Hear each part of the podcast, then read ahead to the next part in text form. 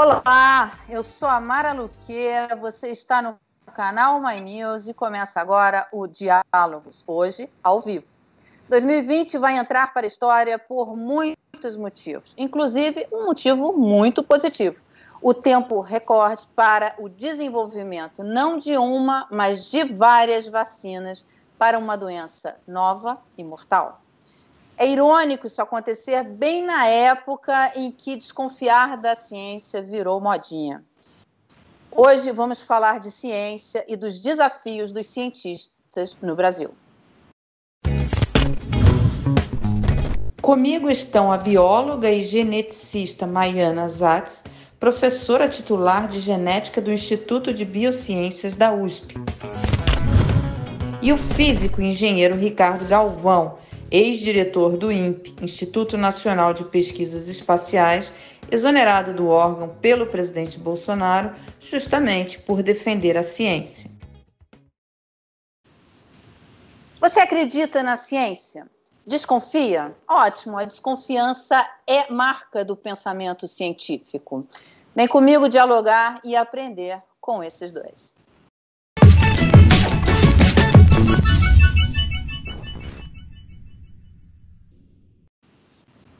Obrigada, Maiana, professor Ricardo. Ótimo estar aqui com vocês para essa conversa. É uma conversa, como eu falei antes da gente começar o programa, é uma conversa.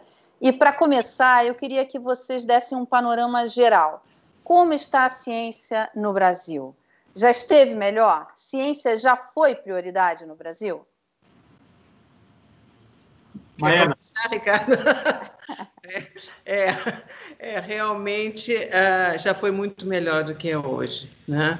É, hoje, realmente, nós estamos batalhando por cada verba, está uh, cada vez mais difícil, quer dizer, já começou desde, desde o uh, governo da Dilma, a gente tem tido cada vez menos recursos para pesquisa, isso vem piorando, e agora nós temos essa descrença toda, né?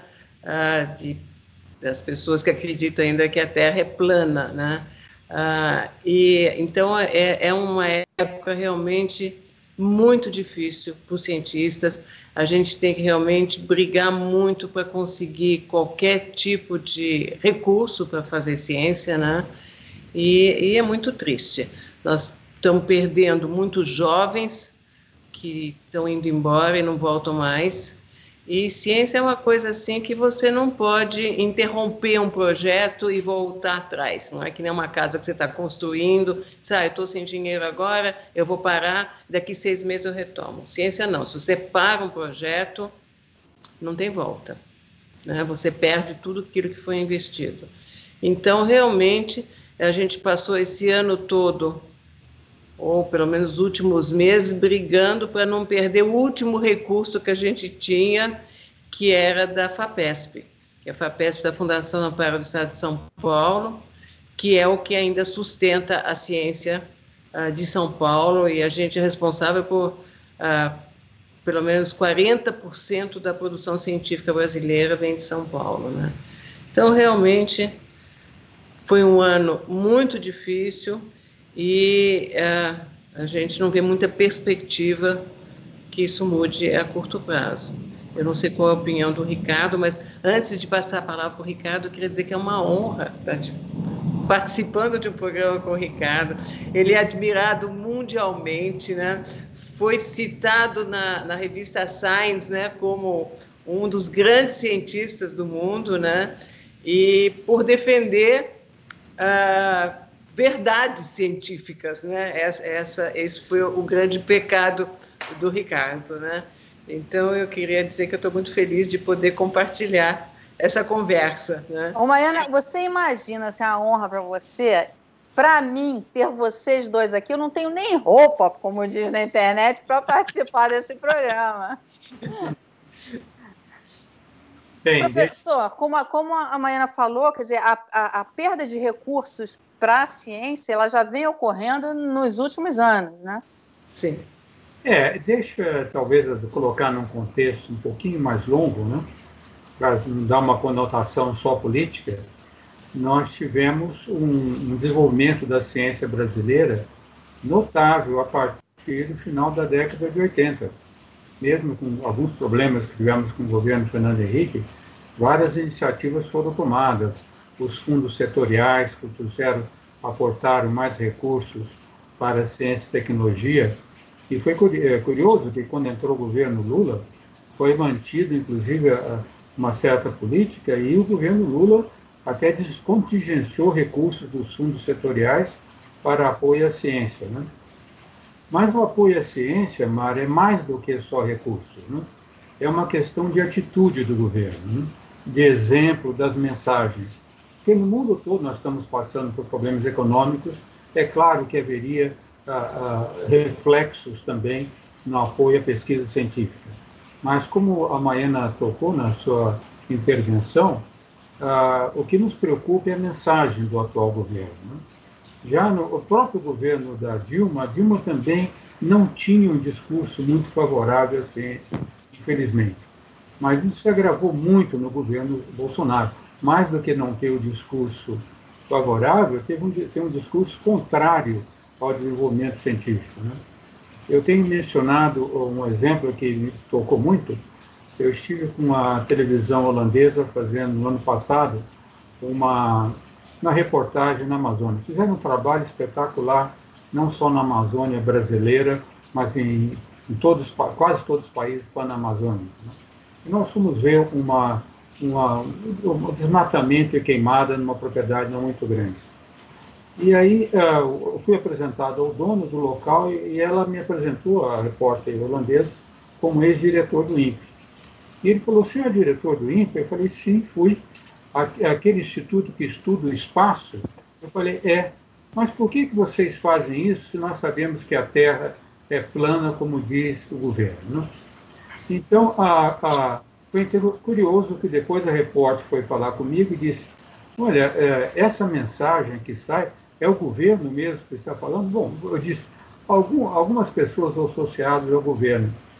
E ela me perguntou, mas o ministro da Educação no Brasil não soltou um informe dizendo que isso está errado, ele chocou a holandesa. Quer dizer que não tem uma posição, o governo brasileiro não tem uma posição oficial, não dizer claramente essas coisas. Então, essa mensagem negativa, eu acho que afeta muito mais até do que até a falta de recursos. É interessante, professor, você colocar exatamente esse ponto, porque, como eu mencionei no começo, é, você foi demitido do INPE em julho de 2019 por rebater as críticas do presidente Bolsonaro aos dados de desmatamento. Os dados do satélite são fatos. Satélite não vota, não tem ideologia. Meses depois, é, você foi escolhido pela revista Nature como um dos dez cientistas do ano. O que isso diz sobre essa postura do governo atual em relação à ciência? Quer dizer, é exatamente isso que você está falando. Quer dizer, o grande problema hoje é a negação do governo mais do que os recursos? É, infelizmente, é, que eu tenho dito, esse, esse governo é, ele tem uma ignorância autoritária. Isso que é muito preocupante. Né?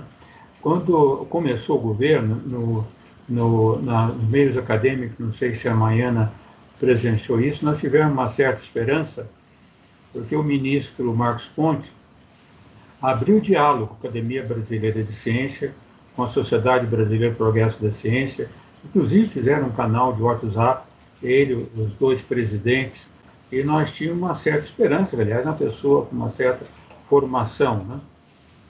Mas, infelizmente, aí vem a parte autoritária do governo que me preocupa muito. Né? Em todos esses negacionismos, essas coisas que têm sido faladas, nós tivemos a questão da vacina agora, ser contrário à vacina, esses ministros se calam.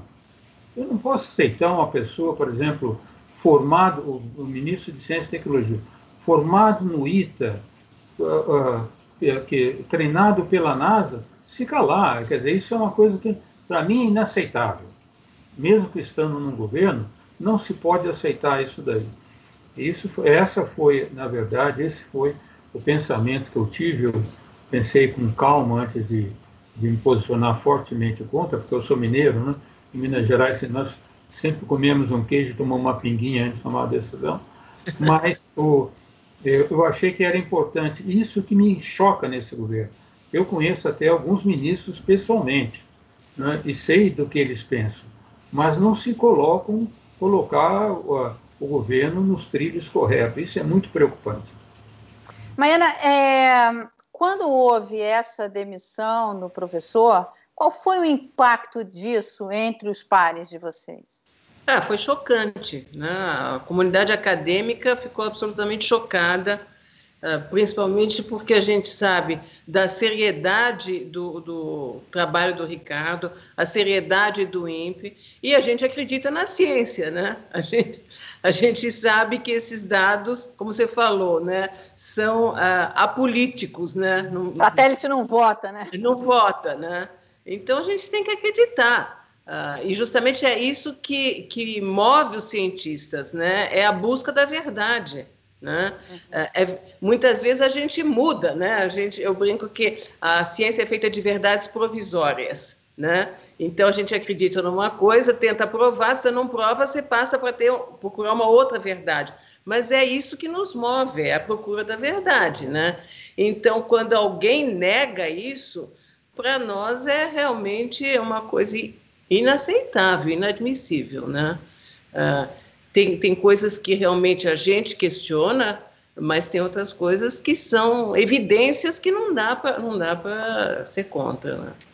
É, voltando à questão da, dos cortes nas verbas, em 2019 nós vimos sucessivos cortes nas verbas públicas destinadas à pesquisa científica. Qual vai ser o impacto disso para o futuro? Quer dizer, você falou que isso já vem, você e o professor mostram que isso já vem acontecendo, mas Agora, é, a gente tem essa soma da redução das verbas é, fortemente em 2019 é, e ainda a, a, negação. Qual é o impacto disso para o futuro do país, assim, é, em termos práticos? A gente vai ter fuga de cérebros, a gente vai ter é, a entrada na comunidade científica, por exemplo, de cientistas peronomútil, enfim, qual é o impacto disso? Bom, eu acho que vai ser muito ruim. A gente, se a gente não investir em ciência e tecnologia, nós vamos ficar sempre na rabeira do, do, do primeiro mundo, né? Do, dos países desenvolvidos. E cada vez mais. E, e, me dá uma pena enorme, porque a gente tem estudantes que são brilhantes, o brasileiro tem muito jogo de cintura, quer dizer, criatividade, né? que é uma característica muito importante para quem faz ciência. Uh, e se a gente tivesse oportunidade, a gente poderia fazer ciência de, de, primeiro mundo. Eu vejo agora, por exemplo, a história da vacina. Hoje eu estava ouvindo na CBN um relato de um brasileiro que mora em Israel e conta como é que foi a, a, a, atitude do governo em relação à vacina. Então, ele disse que o, o, o, Netanyahu, que é o primeiro-ministro, foi na Moderna e disse, olha, eu vou te dar 300 milhões de dólares para você desenvolver a vacina. Tá? Ah, se der certo, ah, eu quero 10 milhões de doses para o meu povo, povo. Se não der certo, é um dinheiro investido em pesquisa. Tá? Depois ele foi na Pfizer e disse: Olha, eu quanto custa a vacina? 20 dólares cada uma, eu vou pagar 30. Porque o, o dinheiro que eu perco fechando o país com lockdown é muito maior do que uh, poder pagar a vacina e, e poder uh, vacinar o povo todo, né? E realmente já, já estão tomando a segunda dose lá, diz que em março já vai todo mundo estar tá vacinado, né? E essa é então uma atitude. Diz que a esquerda e a direita se uniram pela primeira vez, e olha lá, as, as lutas políticas não são, não são poucas. Não são né? poucas, né? É, é, eles se uniram em prol do, da, da, saúde do povo. Né? Agora, aqui que você vê o que está acontecendo com essas vacinas é de chorar, né? porque uh, não se investiu nem, nem na produção nacional, se investiu pouquíssimo, né? E nem se investiu em dizer, olha, vamos, vamos comprar as vacinas que estão disponíveis para a gente poder ter escolha, para poder ter, ter uh, mais uh, vacinas disponíveis agora para o povo, né? Uh, então, é, é, é, isso. Esse, esse é um exemplo bem atual né, do que a gente está vendo de uma falta, uma falta de investimento em ciência né, uhum. e, e, em acreditar uh, no potencial nosso. Né? Uh, E, e como você falou no, no começo da, da conversa, uh, o investimento em ciência deu resultados que eram inesperados. Você lembra no começo do ano, todo mundo dizia: não, vai levar dois anos pelo menos para a gente ter uma vacina. Né? Uhum, uhum. Mas justamente por causa dos investimentos, não só de agora, mas de pessoas que já eram treinadas, que já tinham um parque tecnológico, né? se conseguiu fazer uma vacina em meses. Né? Ninguém acreditava nisso. Né? O próprio Trump, né, que tem um descrédito total, dizia: eu vou vacinar o povo ainda esse ano, né? E nisso, e nisso ele acertou, né? É, ele era muito interessado, né? Porque é. É, o, o presidente do Banco Central, professor, e aí eu até reforço essa, esse comentário que você fez de que tem pessoas dentro do governo que até pensam, mas não se colocam, né? É, numa posição mais ativa, porque o presidente do Banco Central deu uma declaração dizendo olha, a vacina é mais barata do que o auxílio emergencial, do que pagar o auxílio emergencial. Então, ele deu uma declaração bem contundente em relação a isso, quer dizer, mas é, é difícil né, de conseguir esse entendimento no meio dessa, dessa guerra ideológica, política, polarização, enfim, para tentar conseguir isso. E o setor privado? O setor privado investe na ciência no Brasil? Olha, esse é um ponto importante e eu quero só retornar um pouquinho, porque começaste dizendo quanto tempo foi desenvolvida a vacina, né? Amanhã, a Maiana tocou rapidamente sobre isso, mas é importante realçar que esse, esse desenvolvimento rápido não é porque agora surgiu o problema e se pediu para fazer, porque muita gente leiga tem uma ideia do cientista como professor Pardal. Eu levo um problema a ele, ele resolve, certo? Não é assim. Essa vacina foi desenvolvida porque grandes laboratórios no mundo todo e instituições de pesquisa fazem pesquisa básica há muitos anos nessa direção. Sim. Isso é muito importante realçar. Por exemplo, a vacina da, da Pfizer, que é baseada no RNA, a pesquisadora, eu esqueci o nome dela, que vem trabalhando nisso há mais de 18 anos, ela foi até nos Estados Unidos, teve problema de financiamento, sofreu é. bastante, foi procurar em outros lugares. Muita gente, não sei, não é minha área, talvez amanhã não conheça, conheça melhor, ainda acha que tem uma dificuldade com vacinas baseadas em RNA, porque deu problemas no passado, mas isso é uma pesquisa básica que vinha há muitos anos e nós vemos resultado agora. Chamar a importância, eu quero realçar a questão da importância da pesquisa básica para ter resultados assim ter laboratórios sólidos com toda a infraestrutura feita. A parte da, da iniciativa privada, gostei muito da tua pergunta. Né? Infelizmente, no Brasil, nós temos sérias deficiências. Uma, em particular, é a falta de investimento da iniciativa privada, né? por vários motivos. Né? Não podemos botar a culpa neles somente, porque o, o marco legal nosso é terrível. É dificílimo para o investidor privado conseguir uh, ter, investir em, em, ciência, ter uh, colaborações com, com a universidade. Esse é, é um problema bastante sério que nós temos que resolver. Né?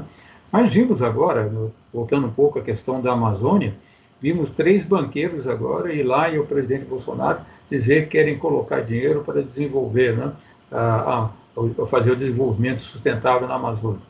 Agora, a iniciativa privada só entra, Mara, quando tem confiança no governo. Isso é, isso é absolutamente essencial. Tem que ter confiança, tem confiança que as regras não vão mudar, tem confiança que pode investir a longo prazo. Se não houver essa confiança e uma simplificação fortíssima do nosso marco legal, nós vamos ter problema. Em 2016, a presidente Dilma publicou a lei do do marco legal de ciência e tecnologia, que permite, por exemplo, parceria universidade, instituto de pesquisa e empresa. Até hoje nós temos dificuldade em implantar isso. Há uma reação muito grande dos advogados, Advocacia Geral da União, do CJ, todos os US, CJUs, etc. Então, mesmo em ciência e tecnologia, nós temos dificuldade muito grande. Eu só vou dar um exemplo, desculpe tomar o tempo, o professor César Lattes, quando estava ah, em Bristol e resolveu fazer pesquisa no Brasil, levar uh, detetores para o Monte Chacotaya, na, na Bolívia, quem financiou essa pesquisa? Um fabricante de cigarro na Inglaterra. Ele foi e entregou, eu estou falando isso, 1946 ou 47. Ele entregou 4 mil libras na mão, em dinheiro, falou, leve todo o seu equipamento e instale lá. Aí ele falou, o César perguntou a ele, mas eu não devo nem ensinar nenhum recibo? Ele falou, o recibo vai ser o artigo que tu publicares sobre o teu resultado. Para ver uma mentalidade, isso estou falando em 1948 na Inglaterra. Infelizmente, essa mentalidade nós não temos no Brasil. Mas certamente esse empresário inglês tinha isso daí, porque ele tinha confiança no governo, tinha uhum. confiança que a Universidade de Bristol ia funcionar. Isso é muito importante para o nosso país. Uhum. É. É. O que falta também é, incentivos fiscais, porque o americano dá muito dinheiro para pesquisa porque ele tem incentivos fiscais.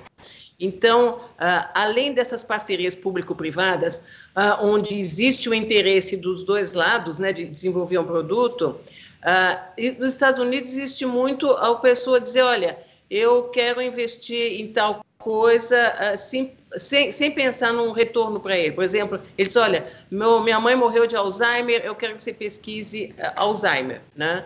e, e eu vou te dar tanto dinheiro para você fazer essa pesquisa. E eles têm incentivos fiscais para isso. Coisa que aqui não só a gente não tem, como se você for, se alguém for dar dinheiro para uma pesquisa, ainda tem que pagar 4% a mais do imposto de do renda. Imposto, exatamente. Quem que vai querer? Da doação, né? É verdade. É. Olha, a gente tem uma pergunta aqui. Uma pergunta não, na verdade é um comentário da audiência, que é o Pedro Brandão. Ele diz o seguinte: a situação do financiamento em pesquisa é tão ruim que, para vocês terem ideia, só uma chamada da NSF que meu laboratório aplicou aqui nos Estados Unidos é mais dinheiro que toda a verba do CNPq por ano. É. é. impressionante, né? É. É de chorar, né? É é de chorar, é de chorar. E a gente, esse ano, de do, no ano de 2020, a gente viu o quanto é importante, né? É, o Fábio Lopes, ele diz o seguinte, falta de investimento em ciência, em recursos humanos, principalmente, falta de abertura de concursos para absorver os doutores formados, isso tudo é reflexo da falta de seriedade e interesse no tema. Isso provoca uma fuga de, de cérebros é, do país. Quer dizer, eu, eu ouço falar há, há muitos anos na, na, tal fuga de cérebros, assim, sem dinheiro, nem estímulo para pesquisa, os cientistas brasileiros migram para outros países, tirando daqui habilidades e conhecimento. Qual é o tamanho desse problema? É enorme, porque são os melhores, né, que, que migram, né, e não voltam mais. E eles são muito apreciados lá fora. A gente tem alunos muito bons, e agora mesmo, esse ano eu perdi um, o ano passado eu perdi, esse ano, quer dizer, o ano de 2020 eu perdi um aluno que vai ficar no Canadá e em 2019 um que vai ficar na Alemanha. Uh, não voltam mais e não tem nem como a gente dizer, olha, volte, por, porque não tem o que oferecer para eles aqui, né? Eles têm condições muito melhores lá. É, é, é muito triste. Isso realmente é uma coisa que entristece muito a gente ver os cientistas, os jovens indo embora. Né? É, Professor, deve, ser, deve ser triste, deve dar uma sensação muito ruim você preparar, conviver, acompanhar, ver o potencial e de repente vem indo embora. É, essa questão da fuga de cérebro, ela sempre existiu, mesmo a nível internacional. Né? Então, por exemplo, toda a pesquisa ah, na minha área em física desenvolveu muito nos Estados Unidos, nós devemos a muitos os alemães que foram, foram para os Estados Unidos, foram atraídos, e mais recentemente os soviéticos. Né? Mas no Brasil teve ondas, né? É, inclusive engraçado, porque numa época muito difícil, que foi a época do regime militar, que os militares, mas os militares naquela época mandaram muita gente fazer doutorado no exterior e muitos voltaram. É engraçado porque mesmo numa época, eu fui um deles, mesmo o Sérgio Rezende, de Ciência e Tecnologia, mesmo uma época difícil do Brasil, não era questão tanto de salário, mas aqueles militares daquela época, havia um grupo que tinha uma visão nacionalista. Então foi a época que foi criado a FINEP, se colocou recursos em laboratórios, se criaram grandes laboratórios. Isso nós perdemos. Esse governo, sob esse ponto de vista, é muito pior que o governo militar que nós tivemos no passado. É incrível, conseguiu ser pior. Certo? Isso, infelizmente, nós perdemos. A Maiana falou ah, no, no, no, meu laboratório na, na física da USP é pequeno. Nos últimos quatro anos, os seis doutores que nós estamos formando estão todos no exterior. É claro que uh, é normal um doutor para o exterior, mas faz um período e volta. Né? Mas eles vão ficar por. Nem é questão de salário, falta de oportunidade. Laboratório, falta de perspectiva. E o que mais me incomoda, Mara, eu agora, quando eu saí do INPE, eu dei um curso, dois cursos de pós-graduação na física da USP, o mais me incomoda é um, um sentimento de desânimo entre os alunos. Isso é a primeira vez que eu vi. Esse ver alunos de, que vai fazer um mestrado, doutorado, são pesquisadores, são dedicados à ciência, mas eu notei em muitos um sentimento de desânimo. Dois vieram falar comigo, então, professor, quero que o senhor me avalie para ver se eu tenho condição de fazer doutorado aqui e arrumar um trabalho fora, porque senão vou trabalhar em outra coisa. Ele tinha desânimo quanto a ficar no país. Isso foi muito entristecedor. Eu fiquei realmente triste com essa mensagem. Essa, essa é uma perspectiva para o país muito ruim, né? Quer dizer, a gente fala muito aqui dos riscos, do risco fiscal, do risco disso, do risco daquilo, mas esse é um grande, é o maior risco, porque a economia depende de, de, de produtividade, que depende da ciência, a economia depende é, de, de, de, avanços para ser competitiva, que depende da ciência, enfim, uma série de, de coisas. E em 2020 a gente viu que que a economia depende da ciência, inclusive para enfrentar momentos como esse, né? Então, como você mesmo falou, professor, quer dizer, não foi uma, não é uma vacina da noite para o dia, é um investimento que, que esses países vêm fazendo desde sempre. O que, que vocês aconselhariam ao jovem que está hoje pensando em ser cientista no Brasil? Porque a gente só falou, a gente, se alguém aqui está pensando em ser cientista, ele está meio triste com a nossa conversa, né? Então não fica triste, não. Eles agora vão falar uma coisa legal para você não desistir do país. Não vai embora. Olha, eu, eu vou dizer por mim, eu acho que cientista é fascinante. Com todas as dificuldades, eu não trocaria por nada desse mundo. Ah, eu acho que a gente vive assim no mundo de quebra-cabeças, né? Uh, a gente vive no mundo de se questionar, de procurar né, a resposta às questões. E o que é muito bacana na ciência é que é um quebra-cabeça sem fim, porque no momento que você responde uma questão, abre-se um leque de novas questões. Né? Uh, então, eu acho, eu acho fascinante ser cientista, com todas as dificuldades, uh, eu acho que vale a pena. Eu acho que não vale a pena desistir. Eu também passei três anos na Califórnia, na Universidade da Califórnia, tinha convite para ficar lá, mas eu resolvi voltar, porque eu achava que aqui talvez eu pudesse fazer mais pelo país do que lá ser uma a mais, né? E não me arrependo. Não me arrependo de ter voltado, de ter criado meus filhos aqui. Ah, então, eu acho que a gente tem que ter esperança. A gente, assim como as coisas ruins, boas aconteceram, acho que as ruins vão passar e eu espero que a gente volte a ter um crescimento e ter mais uh, investimentos e, em ciência. É, a, a minha opinião, Mária, é que a, a, a, principal razão da felicidade do ser humano é o seu, o seu sentimento de realização. E todos nós que vamos para a ciência, como a Mariana bem colocou, nós temos um questionamento profundo em nosso, em nosso espírito. Né? Cientistas às vezes nem deveriam falar em espírito, mas eu falo. Temos um, um questionamento profundo em nosso espírito. E esse questionamento não é fácil resolver se nós deixarmos assim, porque vai incomodar sempre. Né? Então, aqueles que têm ah, esse questionamento profundo em seu ser, eles vão, eles têm que se sentir motivados pela ciência. Nós temos dificuldades agora, mas essas dificuldades são passageiras, né? E, e se o cientista for bom, ele pode passar um tempo no exterior e voltar. Né? Então, por exemplo, vou dar um exemplo bastante é, importante para os jovens e tem uh, sido muito importante agora no nosso Instituto de Física. Um, um, um, aluno meu foi aluno meu de mestrado quando era diretor do CBPF no, no Rio de Janeiro Depois foi fazer um, um visitante, colega meu das, da Suíça, veio, veio fazer um trabalho espetacular, o convidou a fazer o doutorado em Lausanne, na Suíça, ele foi, uma das melhores teses de Lausanne, e depois foi para os Estados Unidos, foi contratado nos Estados Unidos. Né?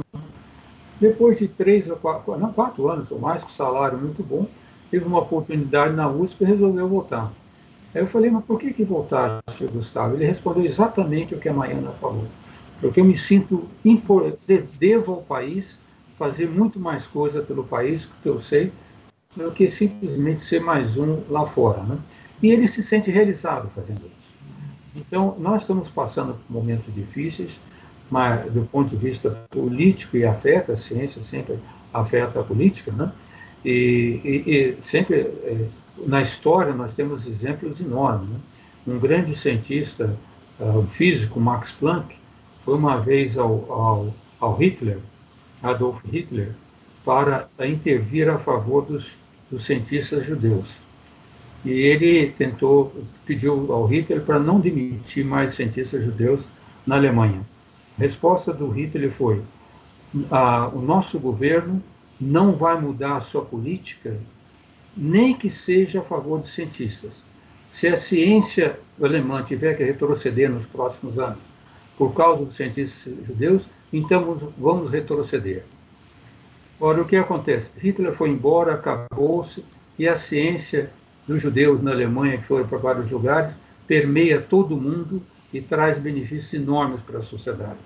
Então, aquele que acredita na ciência tem esse espírito de indagação que ele não consegue resistir, se motive vai vai em frente, que ele vai se sentir um ser humano realizado.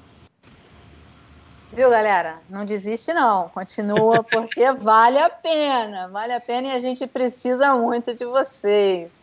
A gente está caminhando para o fim, é, mas eu tenho uma última pergunta que a gente precisa fazer que está aqui no roteiro e que é uma pergunta muito importante, porque existe uma onda mundial de negação da ciência, um movimento anti-vacina, contra o uso de máscara no meio da pandemia, gente que acredita em terra plana, isso é uma coisa que eu, é incrível a gente imaginar que existe isso hoje.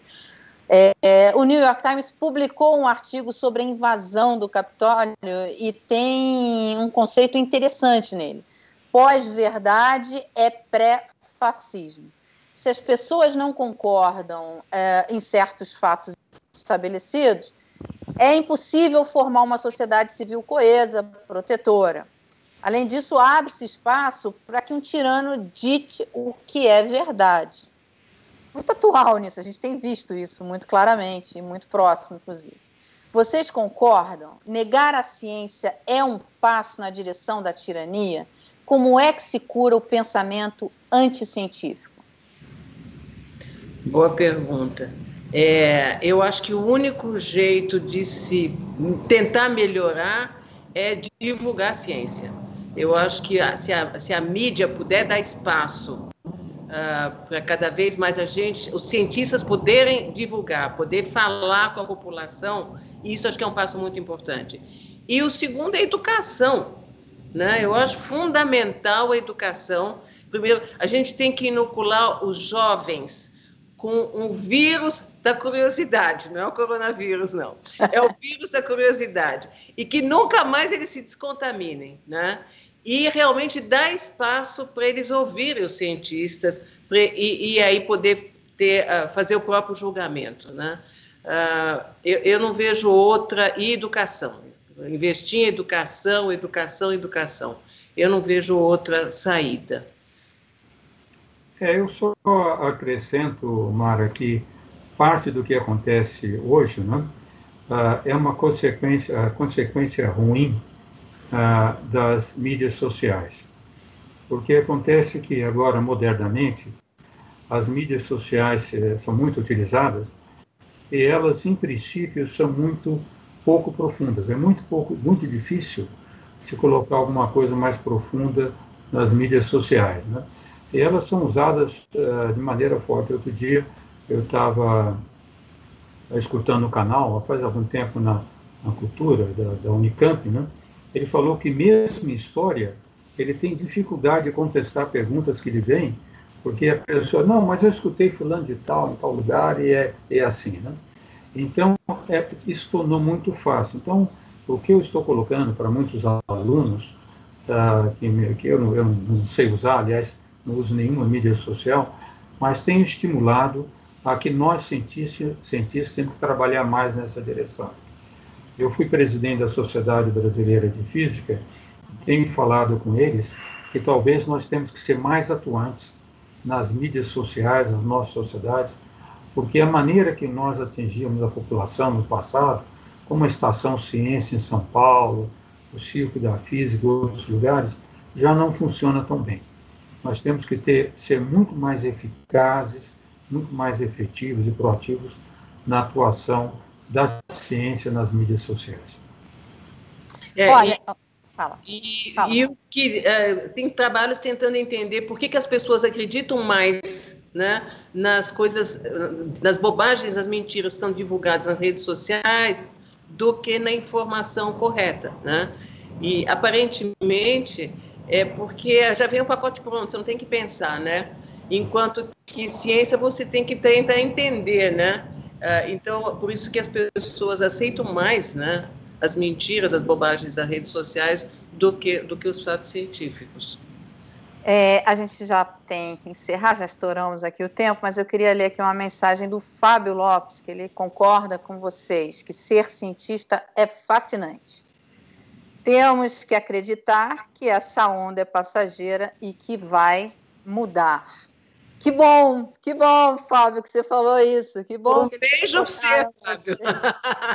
Que bom, que bom.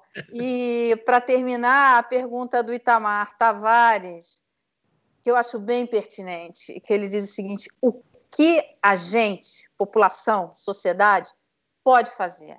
É, isso é uma coisa que eu me pergunto sempre, como jornalista e também, enfim, como cidadã o que é que gente, no episódio da FAPESP é, a gente mobilizou a cobertura aqui no canal. É, o que, que a gente pode fazer? O que, que a sociedade pode fazer para apoiar os cientistas e para reverter essa onda anticientífica? Eu acho que uma das coisas é realmente os cientistas se mobilizarem né, e tentar sensibilizar a população. Você lembrou muito bem, em relação à FAPESP, houve uma grande mobilização dos cientistas, né? E o último ato que a gente fez foi na, dar um abraço no prédio da FAPESP, né? E dizer, olha, a gente não, é, é, nós temos um patrimônio que não pode ser destruído, que não pode, vocês não podem mexer nisso, né? E eu acho que teve impacto. Uhum. Eu acho que teve impacto porque o governo voltou atrás uh, e, e, não tirou verbas nem das universidades, porque existia um, um pacote também de maldades contra as universidades, né? E, e depois contra a FAPESP.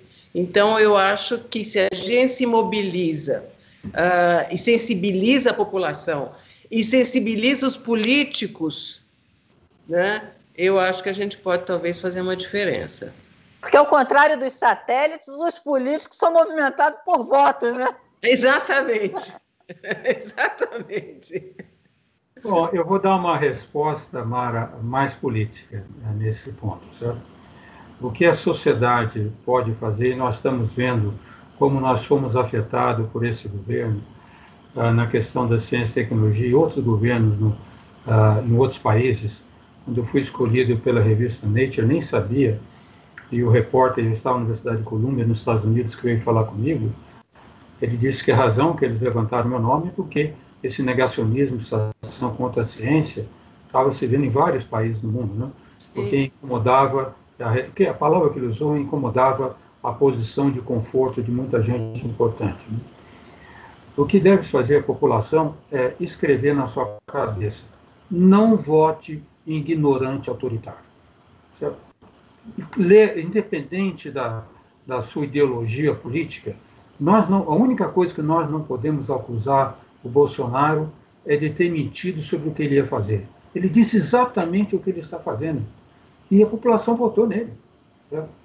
Então, a, a, a, a sociedade tem que ter uh, consciente na sua mente que nós não vamos ter um desenvolvimento sustentável nesse século. e socialmente justo sem políticas baseadas na, na, na, na soberania da ciência, no que a ciência produz. Então, ter políticos que negam a ciência, votar em gente desse tipo e sem escrúpulos, é o pior que a sociedade pode fazer. Olha, eu quero agradecer muitíssimo a presença de vocês. É um prazer, uma honra enorme ter vocês aqui no canal. Que bom que vocês estão no Brasil, que bom que vocês, que a gente tem o, o, trabalho de vocês, enfim, que bom que vocês não desistiram do Brasil, fico feliz. Muito obrigada, venham sempre, vamos fazer muitas matérias e você que acompanhou a gente até aqui, é, escreve, dá sugestão, é, escreve perguntas que a gente vai mandar para eles, escreve sugestão de pautas que a gente vai chamar os cientistas aqui cada vez mais para esse canal. Muito obrigada, Maiana. Muito obrigada, professor Ricardo. Eu que agradeço a oportunidade. Foi um prazer enorme. Beijo Tchau. essas duas lindas mulheres aí. muito obrigada, é muito gentil. Tchau.